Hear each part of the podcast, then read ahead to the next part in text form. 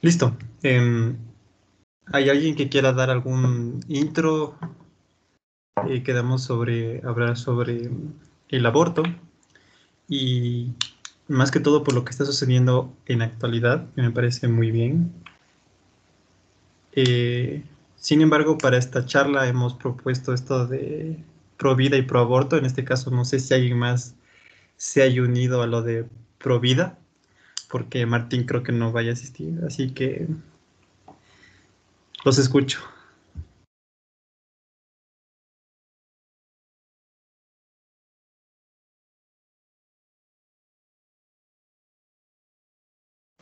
La verdad es que es medio complejo hacerse pasar por pro vida, no sé, digo. Por dos, creo que igual, pro aborto. Alguien más que sea pro vida, creo que solo Martín y tú.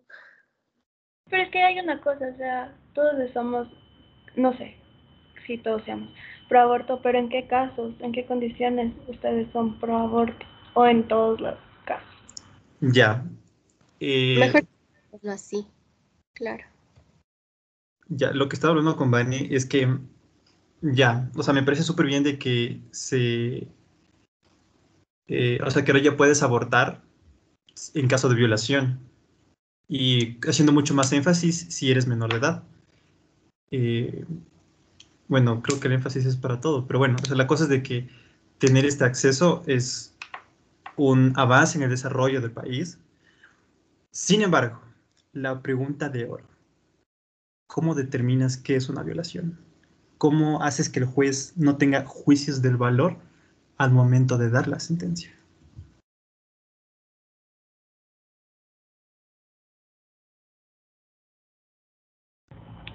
Yo justamente estaba buscando eso ayer, porque, porque sí es medio, no sé, cómo determinan si es que una men fue violada o no. O sea, en caso de una niña, es obviamente obvio, creo yo, que sí fue una violación y así.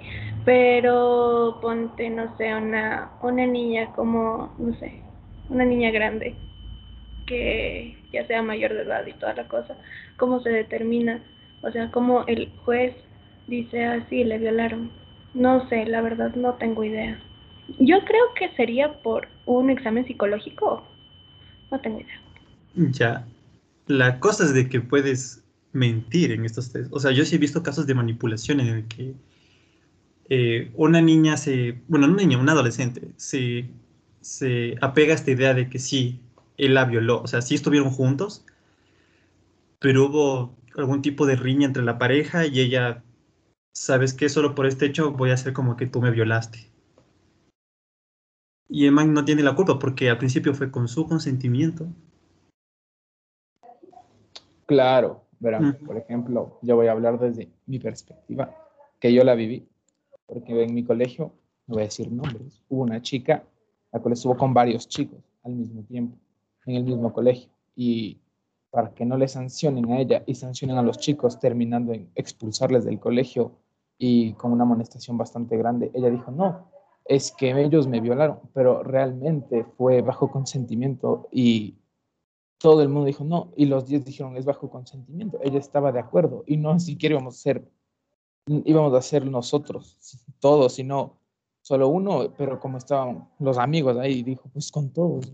Entonces ella se mantuvo en esa postura y dijeron, ah, no, sí, el colegio, bueno, el colegio no es que tenían las mejores políticas, pero les dijo, está bien, sí, tienen razón que es violación, pero creo que debería haber un mayor estudio en la parte de eh, lo que es la verdad, porque se miente tanto en esto como se puede mentir que voy a un psicólogo y digo, ah, es que me pasa esto, esto, solo para que me dé medicina y ya está. Yo creo que hay que estudiar.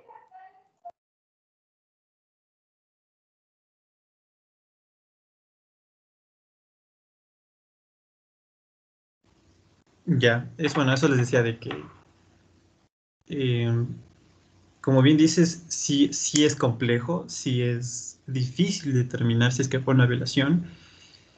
Digamos, yo soy juez y le veo a una jovencita de 15 años llorando con su madre diciendo que este chico de 19 años la violó. Y el man, el man asustado, eh, sí tuvieron relaciones, sí hay evidencia de ello. Sin embargo, fue en ambos casos con consentimiento. Y, incluso, incluso en el caso de que no haya sido con consentimiento, o sea, en ese caso sí haya sido violación, según tengo entendido, es bajo una prueba de ginecólogo, porque mm, cuando hay violación, eh, no hay una excitación por parte de la mujer y hay cosas como que ya funcionan distinto y mediante esto tú puedes como que establecer si en realidad fue o no una violación. violación. Sin embargo, sigue siendo algo más en cuestión de solo ver ante el juez. Muchos de los casos incluso puede que el muchacho ni le conozca a, la chica y sin embargo termine en cárcel, la gente inocente en la cárcel.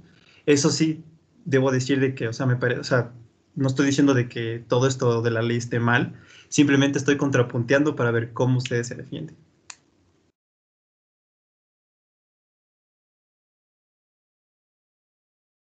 Hola, perdón por entrar tarde. Yo iba a decir que, que cuando pasa esto, o sea, cuando hay una violación y genera un trauma, entonces yo creo que sí hay como eh, el juez o, un psicólogo o el ginecólogo van a darse cuenta de que sí hay un trauma de parte de la, de la chica y, pues ya, si fue una violación, yo creo que eso.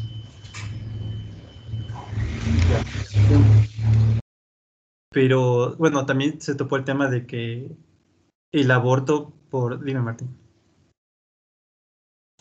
No, decía justo con lo que dijo eso. Justo iba a decir que hay un problema súper grande con eso. Y lo que pasa es que la mayoría de casos denunciados son meses o años después de que sucede. Entonces, en ese, en ese punto, la verificación ginecológica ya no puede ser tomada, por así decir, como verdad absoluta. ¿Cachas? Porque, o sea, no, o sea, solo poner en contexto, si ocurre una violación a los 12 años y tú denuncias a los 30, de cierta forma la evidencia ginecológica no puede ser eh, tan cierta, por así decir. Pero por eso hay el, el, examen psicológico, porque siempre va a existir el trauma, o sea, va a estar ahí. Cualquier persona puede mentir un trauma. No es Se ha habido un montón de casos sobre eso, de que, hay chicas que denuncian que, que fueron acosadas, violadas o ese tipo de cosas, pero nunca, nunca, nunca llegan a concluir nada más que decir eso, o sea, no, no, no puedes, por así decir, basarte en, por así decir, lo que diga una persona para, para tomarla como verdad absoluta, porque si no puede haber evidencias psicológicas de la represión social que puede sufrir un hombre por ser acusado de violación o de acoso. Porque si tú acusas a alguien de eso, ya sea mediáticamente o como sea, puedes incluso hacer de que esa persona se suicide por la represión social que tiene eso. Ya. Eh, también como para entrar un poco en contexto, esto sobre mentir sobre los traumas. Sí hay casos. Hubo un, no recuerdo el nombre del médico, pero lo que él hizo fue es enviar gente normal a psiquiátricos y fingir que, que tienen ciertos problemas. ¿Ya? Entonces, en todos los casos, los psiquiátricos y los enfermeros, los psicólogos, los psiquiatras no se dieron cuenta de que era una persona normal. Em, eh, lo hizo con el fin de verificar la credibilidad de, ciertos psiquiátricos y poner en duda em, qué persona está loca y qué persona no está loca. Dime, Karen. Ok, eh, yo quería decir que desde mi punto de vista se le debe creer a la víctima. No me importa si la víctima tuvo muchas relaciones sexuales, no me importa la vida sexual de la víctima, pero desde mi punto de vista hay que creerle a la víctima. Y yo sé que se han dado casos en los que eh, mujeres denuncian cuando en realidad no fueron violadas, sino simplemente tuvieron relaciones sexuales con, con, esta otra persona, pero de cierta manera hay ciertos jueces y ciertas denuncias que sí se han llegado a esclarecer y donde se ha dicho que en realidad no fue así, en realidad lo que pasó fue que eh, tuvieron alguna pelea, alguna discusión o algo por el estilo. Y en cuanto a este tema de lo que estamos hablando ahorita, que estos casos de violación, supuestos casos de violación, es por eso que muchas mujeres no, muchas mujeres y personas no denuncian estos casos, porque dicen, ay, es que van a decir que todo fue mi culpa, ay, es que no me van a creer, ay, es que, es que ni siquiera tengo por qué intentarlo porque eh, yo sé que esto no va a llegar a más, porque no tengo las pruebas suficientes para poder eh, llegar a un juicio o simplemente van a decir que, que no, que, que, no tengo razón porque este chico era buena persona y que por mi culpa se suicidó este tipo. Entonces, no, eh, eso, nada más. Dime, Martín. O sea, esto va más que como que, igual como posición personal del todo, pero creo que en, en muchas cosas tiene razón, pero Creo que la solución, por así decirlo, es buscar formas de, de verificarlo, por así decir, porque la solución no es decirle creo a la víctima y ya, o sea, por muy duro que sea y todo eso, no, no puedes decir eso, o sea, es, es completamente absurdo, porque eso quiere, o sea, bajo las leyes que nos rigen, si es que yo, si es que yo tuviera relaciones sexuales con una chica de 17 años y ella enojándose conmigo por haber terminado alguna razón y me denuncia por violación, prácticamente yo tendría que ir a la cárcel bajo ese pensamiento. Cuando a los 17 años eres claramente consciente de lo que podría ser una relación consentida o no consentida, pero bajo los ojos de la ley y bajo ese pensamiento, yo tendría que ir directamente a la cárcel porque se le tiene que creer a la víctima sin ningún cuestionamiento, sin ninguna presentación de pruebas, por así decirlo. Entonces es un tema full complejo y obviamente sí, hay, sí se debe buscar una, una forma de verificación o algo así porque no está bien, pero la solución no es creer así a ciegas lo que dice una persona. Cami. Eh, sí, bueno, o sea, mm, creo que ya había dejado claro antes que yo soy 100% pro aborto que es de lo que íbamos a hablar, pero en general, o sea, decir que ahora se despenalizó es un avance grandísimo en, en el país, porque por este mismo tema, o sea, de que hay mujeres que fueron violadas cuando eran niñas, por incluso por familiares, y que nunca tuvieron esa, o algo que les respalde para poder hablar. Entonces, que ahora se despenalice es, es bueno porque eso quiere decir que más mujeres se van a alzar y van a hablar acerca de estas cosas que pasan, o sea, y ya no van a tener ese miedo, como decía Karen, de que nadie les crea o de que nadie les respalde porque ya hay una ley, o sea, esa es la cosa, que las personas luchan porque haya un respaldo, porque hay una ley, porque haya algo que les respalde, por así decirlo, o sea, aunque suene redundante, pero es que es así. Entonces, obviamente estos casos van a venir muchísimo porque ya hay algo que está ahí para ayudar a las personas. Entonces, es eso. Y ya, ya saben, 100% pro aborto, pero ajá. Mm, no es obligatorio, creo que son casos ya muy aparte, son casos personales de personas, de mujeres que, que nunca pudieron tener eso. Entonces, pues sí, súper a favor. Mateo. A ver, yo primeramente quiero poner mi posición en claro. Estoy ni a favor ni estoy al contra. Comparto cosas a favor y comparto cosas en contra. Primero eso. Segundo, quiero apelar a lo que dijimos de que puede inventarse y creerle a la víctima así porque dice. Estoy completamente en desacuerdo con eso, ya que no crees a alguien porque dice, no, es que hice esto. No es que le crees de una. Hay un estudio y debe haber un respaldo de la persona para que diga eso porque como bien sabemos, el cerebro cuando miente genera genera, genera activaciones en la, en la amígdala de la persona, lo que hace que el mentiroso empiece a sentirse mal o se limite su alcance de mentira e incluso su alcance de habla. Entonces, si obviamente ocurre un trauma y sé que es un trauma, no voy a poder mentir de un trauma.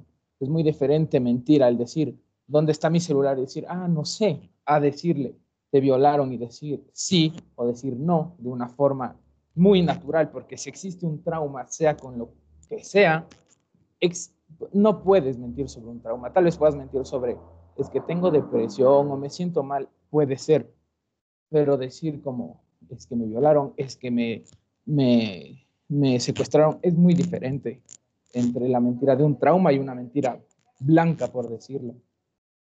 Eso.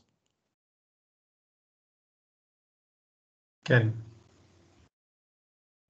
Mm, ya, yo quería explicar el por qué se le crea a la víctima, ¿no?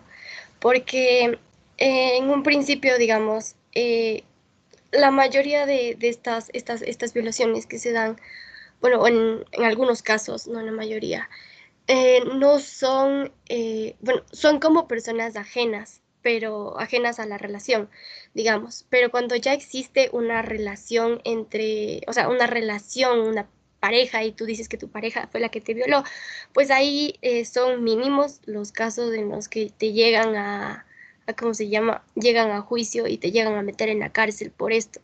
O sea, es menor el número de, casos en los que, eh, ¿qué estaba diciendo? Es menor el número de casos en los que se llega a juicio todo esto. Es, ya me olvidé mi idea. Continúen.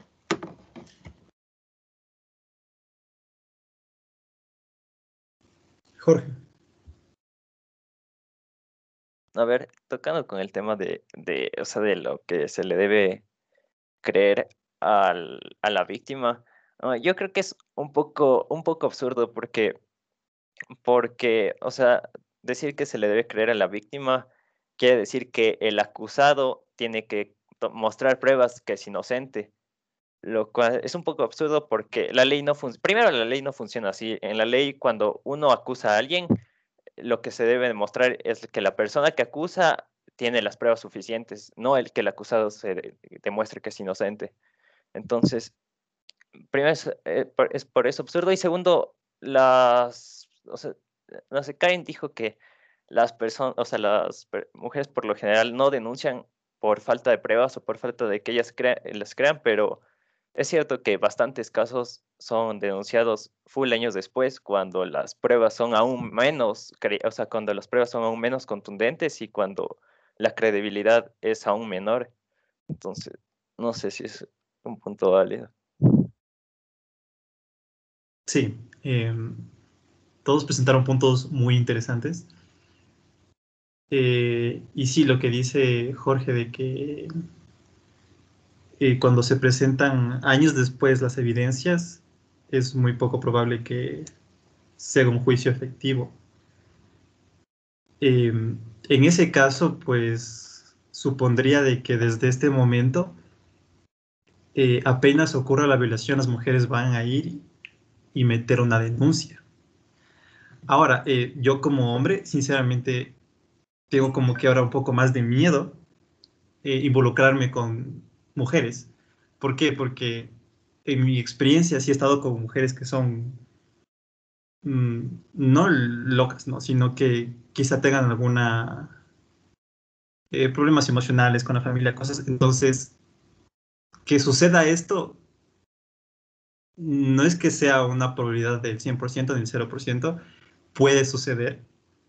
Entonces, si, si me baso en lo que dice Karen de que se le debe creer a la víctima y se supone que lo hicimos conscientemente, puta madre, o sea, yo voy a estar súper asustado, no voy a saber qué hacer y, y si la ley, como bueno, sabemos que no se rige así, pero en el caso de que sí se le crea a la víctima, yo estoy en la cárcel. Entonces, ahora es como que incluso yo disfrutar de mi sexualidad se me hace como que un poco más de miedo pero sin embargo no tengo manera de de como que de favorecer a mi vida en ese aspecto. Simplemente debo acatar esto y recalco de que me parece una excelente idea. Y también entramos en el tema de qué pasa si eh, está bien, ambos lo hicieron con consentimiento, pero sin embargo la chica quiere abortar y no quiere tener al hijo y se apoya de la ley para poder abortar sin importarle lo que le suceda al muchacho.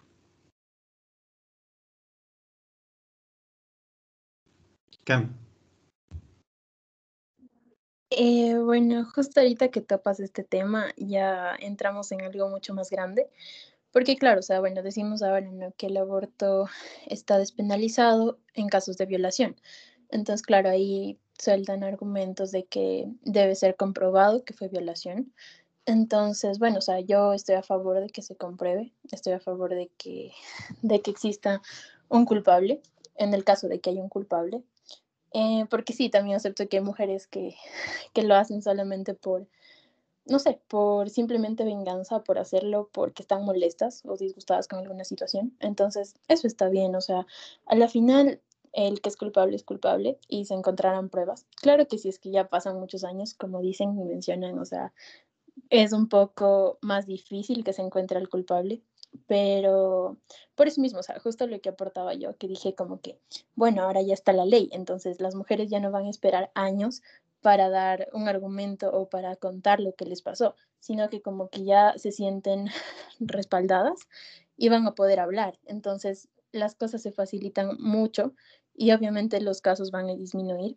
Pero bueno, con respecto a lo que dijiste ahorita, que topaste el tema, yo sí creo que la maternidad debe ser deseada, eh, que las mujeres que, que, van a ser madres tienen que desear al hijo, tienen que desear tenerlo, desear criarlo, desear darle una buena vida, porque el mismo hecho de traer una persona al mundo no te da para dejarlo en un orfanato y que viva a su suerte, porque si nos ponemos a ver las cifras, o sea, hay demasiados niños que viven en orfanatos y que jamás son adoptados y que crecen así y que de grandes pues piensan que la vida es así, ¿sabes? Y quién sabe, o sea, tal vez nunca tuvieron eso de compartir un hogar, una familia, entonces no es una vida digna, no es una vida que le desees a alguien. Entonces, creo que por ese motivo, despenalizar el aborto, ya sea por violación o por cualquier otra cosa, yo estaría a favor, siempre y cuando las personas no, no, lo, no lo tomen a chiste, ¿sabes? O sea,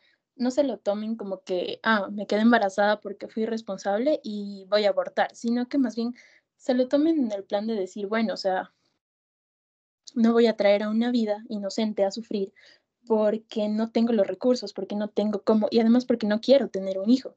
Entonces, yo creo que debería ser así, pero obviamente para eso faltan años, o sea, para que se despenalice el aborto totalmente aquí en el Ecuador faltarán años.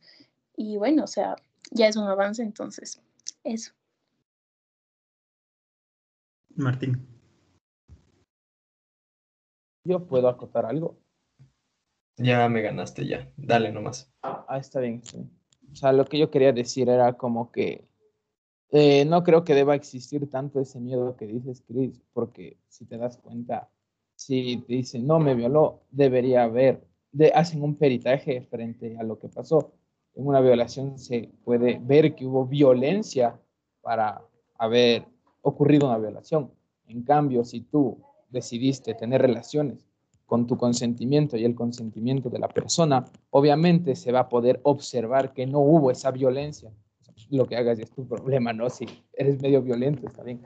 Pero el peritaje médico y el peritaje psicológico va a demostrar lo contrario. Entonces, supongo que si ahí pues, ya tienes el niño ahí yo creo que ya vendría siendo ya cuestión de, pues, de, del que tuvo la relación, ¿no?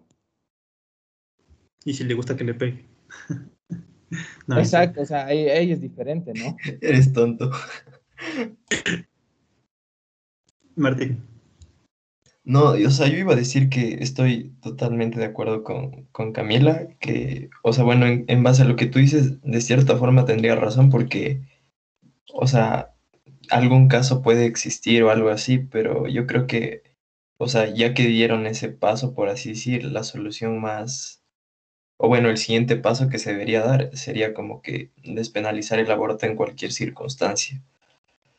Y obviamente ya ahí tampoco es que me, me compete mucho opinar, creo que es más por decisión propia porque, o sea, yo no tengo útero, ni siquiera yo podría cargar un,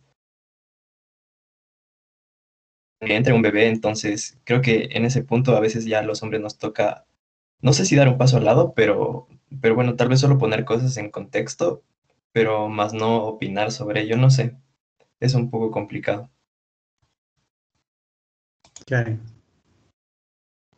Y ahora sí organice mis ideas. Eh, bueno, en conclusión, creo que eh, depende de los jueces eh, tomar la decisión correcta. Ellos tienen que evaluar si existe o no una violación ellos son los que tienen que hacerse responsables por ello y deben saber eh, juzgar, porque para eso están y deben ser, para algo están ahí, por eso son, son escogidos y debido a todos sus estudios y todo lo que han tenido previamente.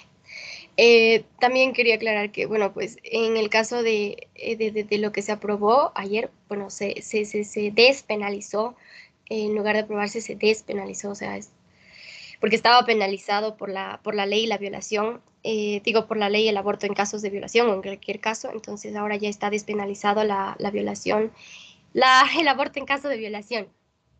Y porque no creo tampoco que sea muy justo que una niña de apenas, yo que sé, unos 10 años o el, los años que tenga, eh, viva con un trauma y encima de eso tenga que cargar con el hijo producto del trauma en lo personal yo no podría. Yo odiaría a ese niño y no quisiera verlo nunca.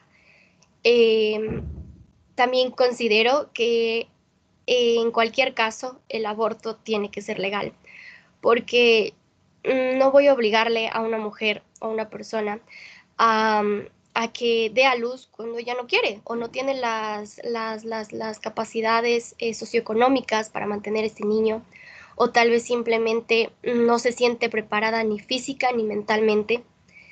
Entonces yo no la pienso obligar, no la voy a juzgar por haber abortado y creo que cada quien es libre de hacer lo que quiera con su cuerpo. Es su cuerpo, yo no opino. Entonces ya, es eso. Y mm, creo que algo más me estaba faltando. No, nada más. Ya, bueno. Em, fuera un poco de esto de provida y el hecho de la despenalización del aborto en caso de violación debería ir de mano con lo que dijo Cami, lo que dijo Martín, de que debería ser bajo cualquier circunstancia. ¿Por qué? Porque si, como ya dije, de que si yo me quedé embarazada y no quiero tener el hijo, pero tampoco quiero hacerlo de la manera ilegal, clandestina, y quiero hacerme ya muy bien, se me funde una chispa y meto denuncia. Es la única manera es de que el Estado me apoye para que yo aborte. Entonces, al muchacho lo jodes por tu propio beneficio. Ahora, lo que yo pienso es de que debería ir de la mano, como dijo Cami, de que está bien, o sea, ya no tengo que recurrir a una denuncia para yo poder abortar, simplemente ahora con la despenalización del aborto puedo hacerlo tranquilamente y, ya siendo consciente de lo mismo. Ahora también, eh, bajo mi opinión, creo que si se da ya un caso de violación, em, o sea, un caso ya sumamente pesado, castración química. Eso también ayudaría muchísimo. Y, listo, a ver, Carmen. Eh, sí, perdón que te corté. O sea, bueno, aportando a la idea que ya di, que dije antes, o sea, de que aquí también eh, se mete un punto importante y es que una vez que ya el aborto se despenaliza en todos los casos, sea, por violación, o sea, por lo que sea, o sea, ya totalmente, em, como dije antes, va a haber muchas niñas, va a haber muchas mujeres que mm, obviamente, o sea, quieran abortar y todo, pero se lo tomen como un chiste, se lo tomen como, ah, o sea, normal, me embaracé, pero aborto al día siguiente, o sea, cosas así. Entonces yo creo que para evitar eso, o sea, para evitar que, que las mujeres se lo tomen de esa forma, como que fuera normal, porque abortar no es normal. Entonces, o sea, para dejar eso, yo creo que sí se debe implementar muchísimo lo de educación sexual, o sea, igual que las castraciones químicas, como mencionabas, o sea, creo yo que informando a las mujeres y en general los hombres, porque hay muchos hombres que tampoco saben ni tienen una idea de cómo funciona todo esto, entonces informando y diciendo, ¿sabes qué? O sea, abortar no es normal, abortar no es algo que tu cuerpo vaya a disfrutar, o sea, así hay una intervención clínica que te quite al feto, o sea, aún así no es normal, no es un proceso que puedas repetir 10 veces al año, o sea, es eso, como llegar a concientizar a las mujeres, a las personas en general, de que no es algo normal, no es algo obligatorio, no es como que eh, te embarazas y tienes que abortar porque simplemente no quieres ser responsable del niño, sino que más bien es eso, o sea, es abortar en el caso de que chuta, fue tu última opción. En el caso de que de verdad no puedes criar al, al, niño, en caso de que de verdad, o sea, tengas la necesidad de abortar y que no sea solamente así como la ligera. Entonces, es eso. Vale. Ya, es... Lo que yo iba a decir es que eh, yo estoy igual a favor del aborto en cualquiera de los casos. Y con respecto a lo que dijo Cami, eh, a veces el método falla. O sea, sí puedes tener eh, mucha educación sexual y toda la cosa, pero los métodos anticonceptivos fallan. Ninguno es 100% efectivo. Eh, el único 100% efectivo que yo creo que es es la vasectomía. Y eso se lo hace el hombre, entonces, no sé. ¿Qué piensan ustedes de eso? Y la otra cosa que quería decirles es, ¿ustedes qué piensan cuando, o sea, tienen su pareja, ¿no es cierto? Y ella se queda embarazada, el método falló, ya, se queda embarazada, ya. Pero ustedes, hombres, si quieren tenerlo y la mujer no quiere tenerlo y aborta sin su consentimiento, ¿ustedes qué, qué piensan al respecto? Y eso. Es el cuerpo de ella. ¿Qué puedo hacer yo? O sea, creo que involucra bastantes cosas, pero al fin y al cabo, o sea, es verdad que por así decir, en cierto punto de la vida es una decisión que se toma entre dos personas, tomando en cuenta que el aborto sea, o sea, en situación de que el aborto sea totalmente legal en cualquier situación y todo eso, pero, o sea, yo creo que el 75%, diría que casi el 100% de, de la decisión la tiene que tomar la mujer, o sea, independientemente de lo que diga el hombre. Porque al fin y al cabo es el cuerpo de ella, o sea, es como tú dices, ningún método anticonceptivo es 100% eficaz, eso quiere decir, puedes usar lo que sea, o sea, puedes usar pastilla o preservativos o o la vasectomía. La vasectomía sí es la, por así decir, la, la más pepa y todo eso, que incluso es reversible, entonces, o sea, es algo bueno también, digo, para los hombres que puedas hacerte la vasectomía, digamos, ahorita los 19 y que cuando quieras tener hijos puedas hacerla reversible. Obviamente el, el índice de fertilidad no es el mismo, pero bueno, volviendo al caso, creo que independientemente de eso, o sea, la que toma la decisión es la mujer, porque ella es la que carga con el hijo, ella es la que tiene que darle de lactar, ella es la que da luz, o sea, prácticamente las responsabilidades no son parejas cuando tienes un bebé. Entonces, creo que la decisión tampoco debería ser pareja para tenerlo. O sea, no debería ser igual, creo yo. Karen. Mm, sí, yo quería decir que en cuanto a lo que es educación sexual, se supone que se debe impartir de mejor manera. Eh, debe llegar el conocimiento a todas aquellas personas que como, no sé, son jóvenes y hay muchas veces que no conocen de todos los métodos anticonceptivos o conocen y no los usan, pues eh, existen, eh, deben saber que existen maneras para poder prevenir un embarazo.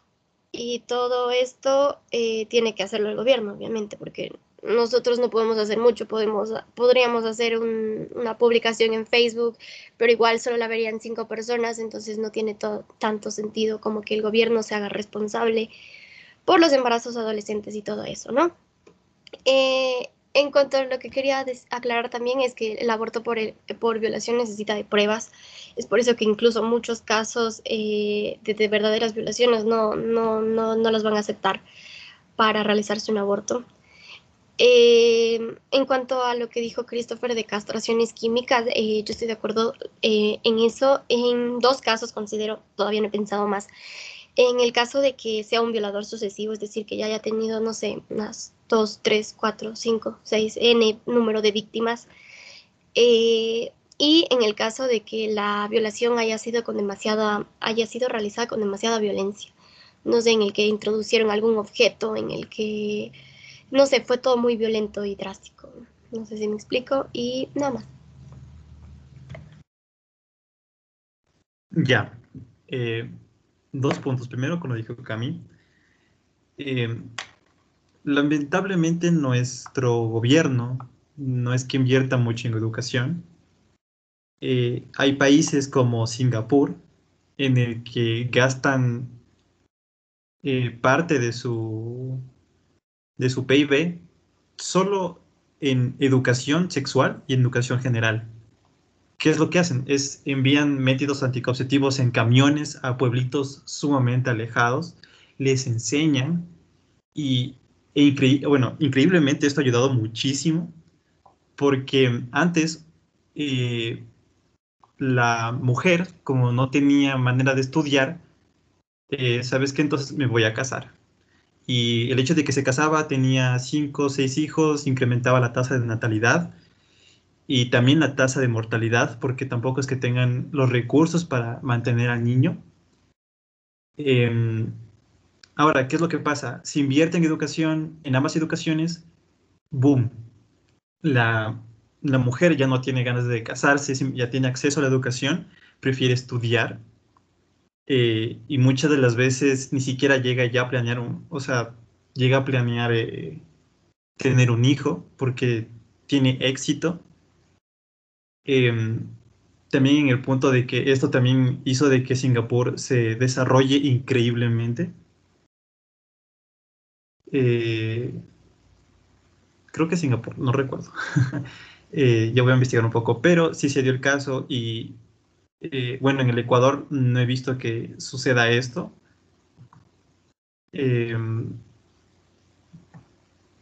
también con lo de está bien con lo que dijo Martín de, de que yo invierto, o sea, claro, o sea, el aborto tiene que ser 100% eh, decisión de la mujer. ¿Ya? Y mismo caso, bueno, lo que preguntó Vane, de si yo soy, bueno, yo voy a ser padre, mi, mi novia está embarazada, ella quiere abortar, yo no quiero. Eh, lo mismo que Martín, es como que simplemente lo único que yo puedo hacer es mi apoyo, pero no es que solo es una decisión, sino son dos decisiones. No es solo la decisión de que yo debo, o sea, de que la mujer tiene que cargar con el niño, sino de que ya después de que, en el caso de que tengan el niño, ambos tienen que estar conscientes de que tienen que criar a un niño durante 18 años, incluso más. No solo son los nueve meses, es toda una vida. Y muchas las veces, aunque no queramos las cifras, estiman de que eh, más probabilidad el hombre es el que se dedica más al trabajo y la mujer más al, a los quehaceres de la casa. ¿Por qué? Porque reitero en esto de que la mujer, eh, por la educación más que todo. Porque sí, ahí nosotros no tenemos tanta accesibilidad a la educación. Muy bien que Lazo esté con esto de la CENESID, derogando la CENESID para que la gente tenga libre acceso a la educación, súper bien. Esto también va a ayudar a reducir la tasa de natalidad. Y, pero bueno, o sea, ya la decisión de criar al, al niño, ahí sí ya creo que es una decisión que no solo depende de la mujer, sino depende de ambos, porque ambos van a tener que hacer el mismo sacrificio para que su hijo tenga una vida digna. Y creo que también uno eh, debe estar en conciencia de que si yo voy a tener un hijo, debo tener ya una, un sustento económico, salud, tengo que estar em, prácticamente bien para que este niño crezca con lo que yo quiero darle. Porque en ese caso, sí, si yo no puedo darle una vida digna a mi, hijo, sí optaría por abortar. Bueno, en el caso de que fuera mujer, sí optaría por abortar, hasta que yo quizá tenga la posibilidad de darle una vida digna a mi hijo. Y creo que muchos hacen eso, o sea, esperan a terminar su carrera de universidad, buscar una pareja, ya con un trabajo para recién tener niños. Y es una manera bien, se podría decir.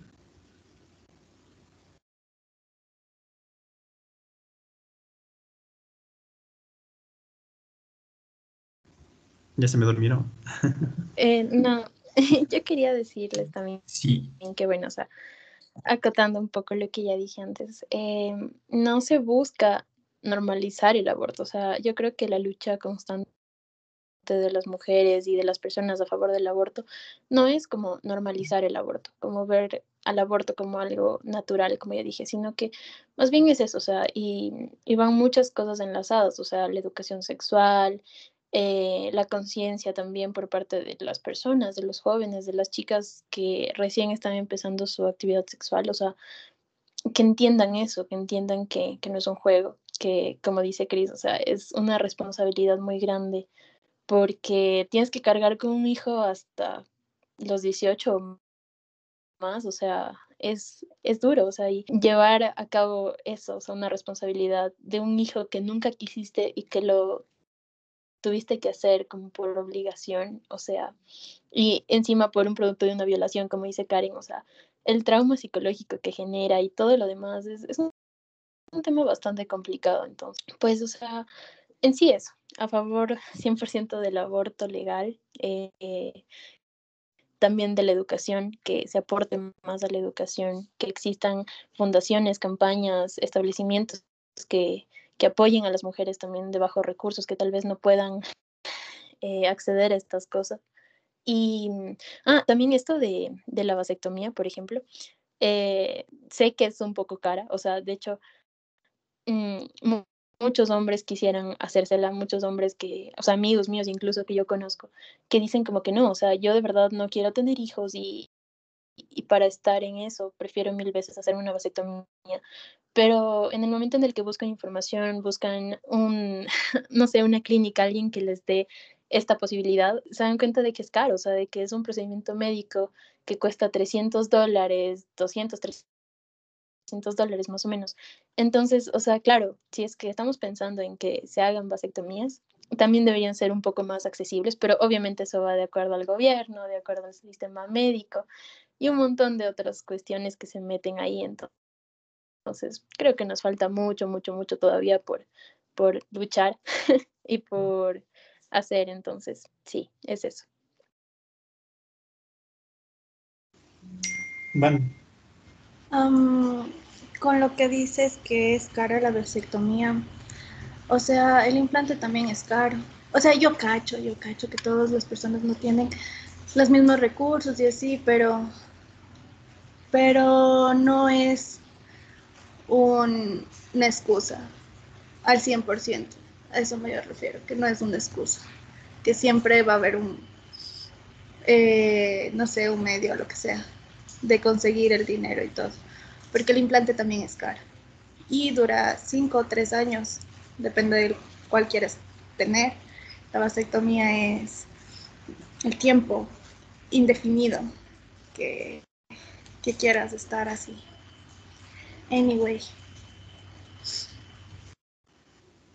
También está el hecho de que puedo hacerme una vasectomía y en vez de, o sea, una vasectomía permanente y después de eso, eh, está bien, ya no puedo tener hijos, pero puedo optar por adoptar, que también es una idea que considero muy buena porque no solo eh, vas a cumplir tu deseo de tener un hijo, sino de que le estás dando la oportunidad a alguien que no la tuvo. Karen. Sí, creo que en el caso de que nosotros queremos eh, que el aborto sea es legal, eh, libre, seguro, gratuito, todas esas, porque mm, no nos sirve que, digamos, que legalicen el aborto y que de pronto cueste 30 dólares, 50 dólares, si hay mujeres que, que en verdad lo necesitan, porque ya no pueden eh, o ya no quieren o algo por el estilo, seguir teniendo más hijos. Entonces, eh, sus posibilidades económicas no les dan para eso. Eh, también creo que el aborto minimiza las muertes, porque se minimizan las muertes del aborto clandestino, porque hay mujeres que, a pesar de que, digamos, no, no se va a legalizar el aborto, no, no, se, no se debe o no se quiere o lo que sea, eh, va a existir el aborto, siempre existe el aborto, va a seguir existiendo, van a haber mujeres que, que, aborten, se pueden meter algún gancho o alguna cosa por el estilo, pueden tomar alguna pastilla, pueden tomar algo o pueden ir a alguna clínica de muy mala muerte y terminan muertas. Entonces, lo que se quiere es salvar la vida de la mujer. Eh, que exista aborto no significa que vas a abortar 20 veces. Mm, no es como que dices, ay, me embaracé, ah, voy a abortar porque porque no sé, porque me dio la gana, voy a abortar. Bueno, pasa un mes, ah, me embaracé de nuevo, voy a abortar. No, no, no, no, tu cuerpo no va a aguantar, tu cuerpo no va a aguantar, el útero no aguanta tantos abortos. Entonces, es eso, es también el hecho de que se debe dar más conocimiento sobre la educación sexual. Por ejemplo, puedes decir, ah, me embaracé, puedo tomar la píldora del día después. Si después de la píldora no funciona, eh, ahí sí te toca un, un aborto o algo por el estilo, ¿no? Mm, eso.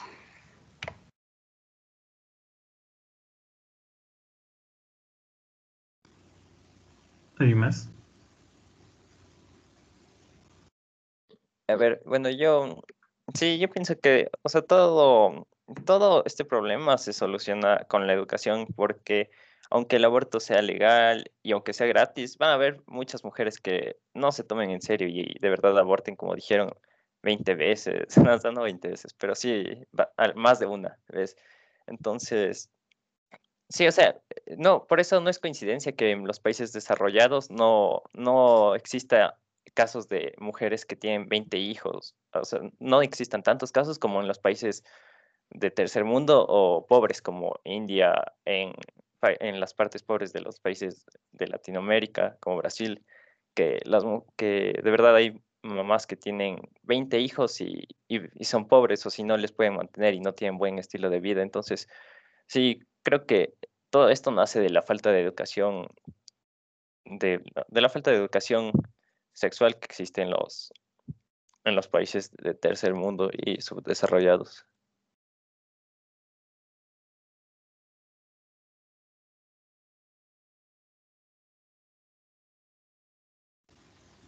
Muy bien.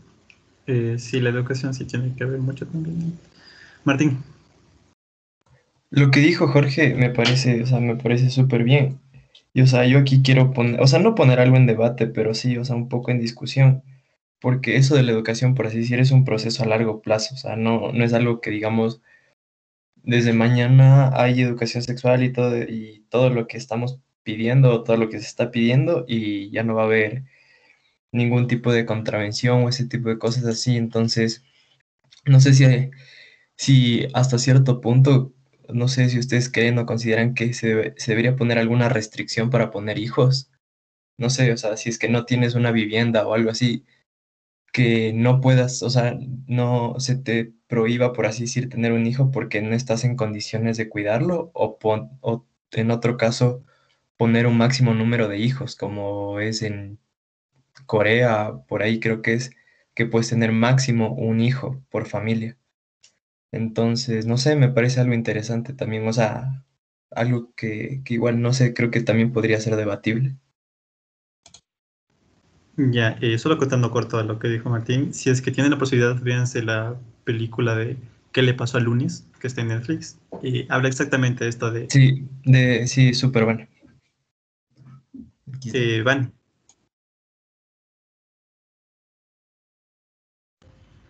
No me acuerdo qué iba a decir. ¿Qué película dijiste? ¿Qué le pasó al lunes?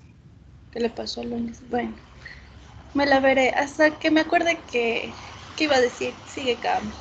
Qué vergüenza, cacho.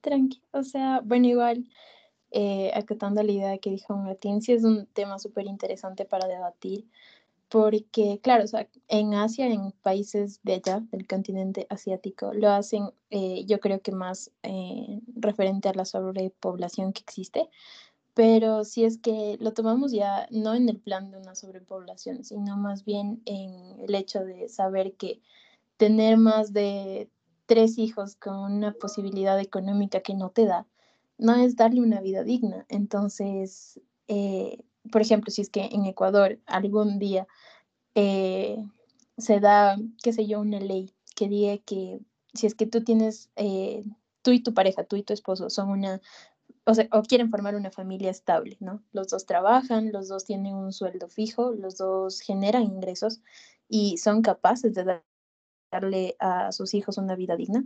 Entonces, yo creo que, o sea, podrían ahí tomar en cuenta, ¿no? Como que cuánto ganan y más o menos hacer relación al número de hijos. Entonces decir, ok, ustedes ganan tanto, entonces podrían estar teniendo unos tres hijos si es que quieren, o cuatro hijos, porque sabes que vas a poder mantenerlos. Pero, por ejemplo, si es que hay otra pareja o familias que con las justas alcanzan a vivir ellos y quieren tener cinco hijos, o sea, es un poco ilógico.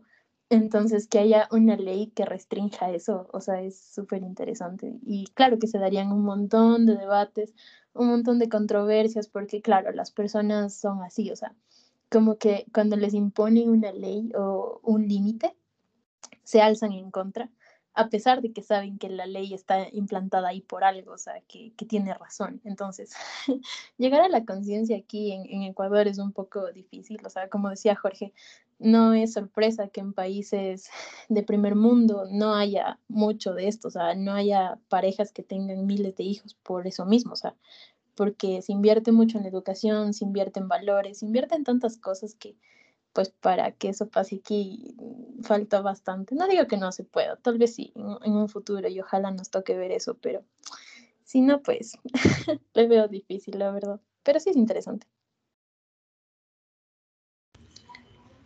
Ya, ya me acordé, Cacho. Este, um, no creo que, volviendo al tema de que, eh, no me acuerdo quién dijo, no creo que una mujer quiera o pueda abortar así como, como, no sé, como que se fuera algo súper normal y no le deje trauma. Porque sí, sí deja algo feito. Entonces, eh, gracias a Dios no me ha pasado a mí, pero sí a, algunas personas que están cerca mío. Entonces, he podido ser eh, parte de tener acompañamiento, no sé cómo se dice, ser parte de esa persona, ayudarle. Y pues después sí tiene el eh, trauma. Entonces, no, no creo que una mujer quiera abortar así un montón de veces como alguien lo dijo, no me acuerdo quién. Y pues también acotando con lo que eh, Cami o Chris dijo, eh, para traer al mundo a una persona se deben eh, educar a personas, más bien dicho, seres humanos racionales. Y si se educan en un ambiente disfuncional, no sé, el caso que le ponía a Chris ayer, que eh, es una esposa, tiene su esposo que, le maltrata, ya tienen cuatro hijos, a ella le pega y pues no creo que si es que se embaraza ese niño va a crecer en un ambiente sano y no, no. Entonces, eso. Martín.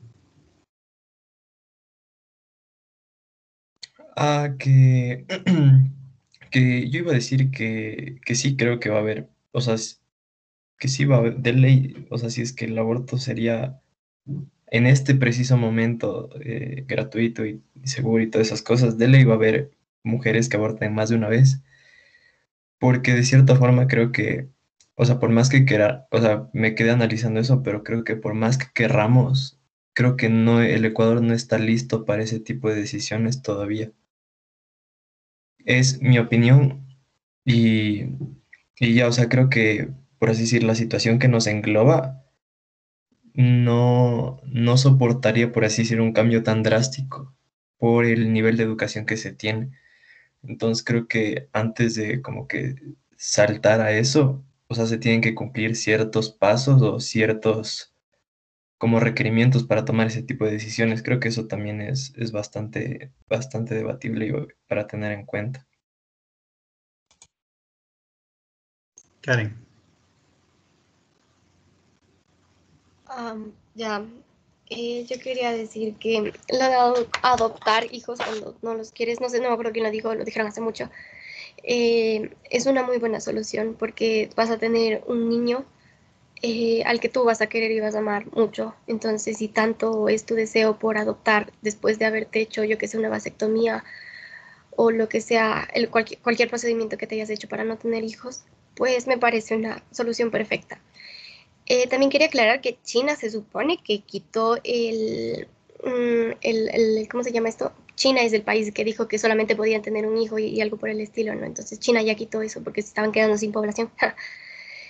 Y quería decir también que eh, nosotros hablamos desde un punto de vista, no sé, por así llamarlo, citadino, ¿no?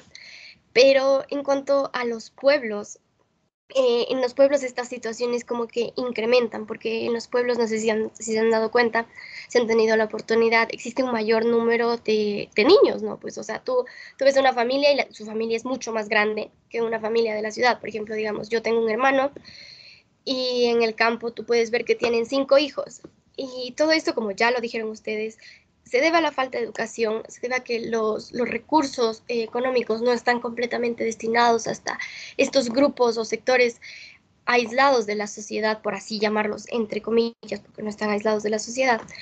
Eh, no, no, se les da el enfoque necesario, no se les enseña ni sobre sexualidad, ni sobre, ni sobre o sea, ni, ni, ni, sobre lo que deberían saber como materias comunes, yo que sé, ciencias, eh, matemáticas, no es tan bueno el nivel de educación al estar en un, en un pueblo como al estar en una ciudad.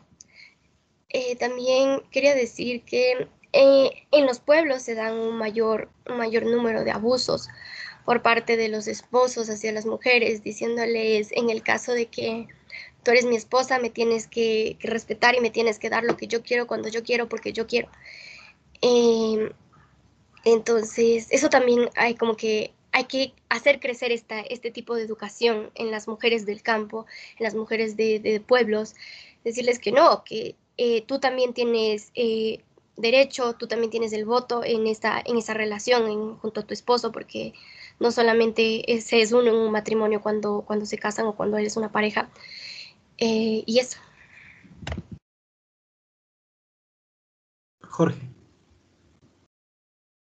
A ver, bueno, retomando lo que dijo Vanessa, ella dijo, o sea, que, que alguien había dicho que la, o sea, que las, las mujeres no se tomaban en serio lo, del aborto. Bueno, yo lo que dije fue que no se tomaban en serio el tema de, de o sea, este tema de la sexualidad, pero no me refería a que no se toman en serio lo del aborto. Obviamente que ninguna mujer va a querer hacerse ese, esa prueba o va a ir como si fuera un examen normal, porque no lo es y, va a tener consecuencias. Yo lo que me refería es que no se, y no solo las mujeres, los hombres, no, se toman, no se toman en serio el tema de tener relaciones sexuales.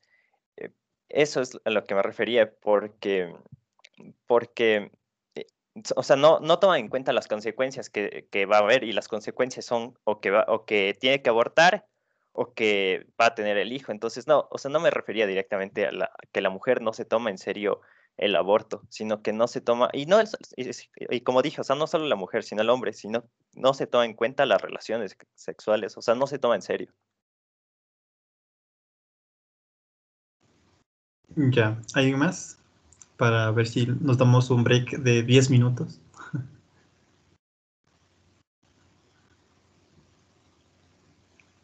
¿Nadie? Ya, entonces me siento como los profesores. Cacho. Eh, a las... Ah, bueno, a la 1 y 37 regresamos, chicos.